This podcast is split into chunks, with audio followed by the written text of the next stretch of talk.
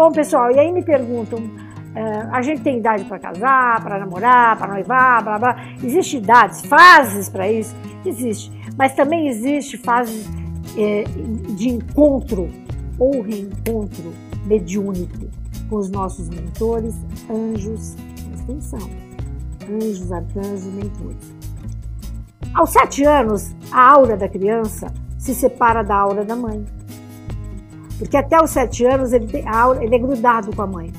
Então, aos sete anos, o anjo da guarda da criança o assume de vez, individual, sozinho, sem a mãe. Então, é o primeiro contato mediúnico que ele tem, o anjo da guarda aos sete anos. Isso não quer dizer que não tenha tido anjo da guarda antes, mas junto com a mãe. Agora não é mais acoplado à aura da mãe. Aos 12 anos não tem como.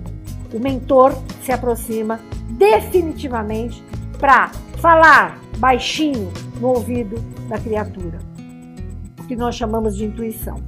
Então a criança com 12 anos já tem o mentor dele que sempre esteve do lado, mas aí ele começa a interagir com essa criança. Muita criança com 12 anos mostra que tem muita mediunidade, clarividência, vidência, tá? Isso tem muito a ver com o mentor. Aos 21 anos, poderes espirituais tremendo. É, as, os que são videntes de forma absoluta e total serão. Os que são clarividentes, que sentem os que os outros sentem.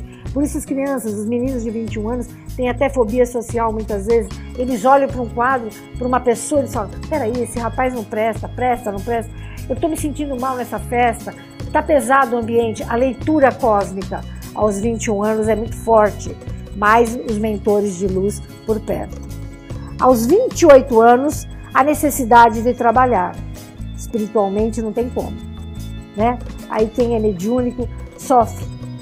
Todo mundo é mediúnico, mas o ostensivo sofre, porque ali ele está com as encantadas, mais essa, as encantadas, espíritos de luz total, os deuses, o santo, o anjo e o arcanjo.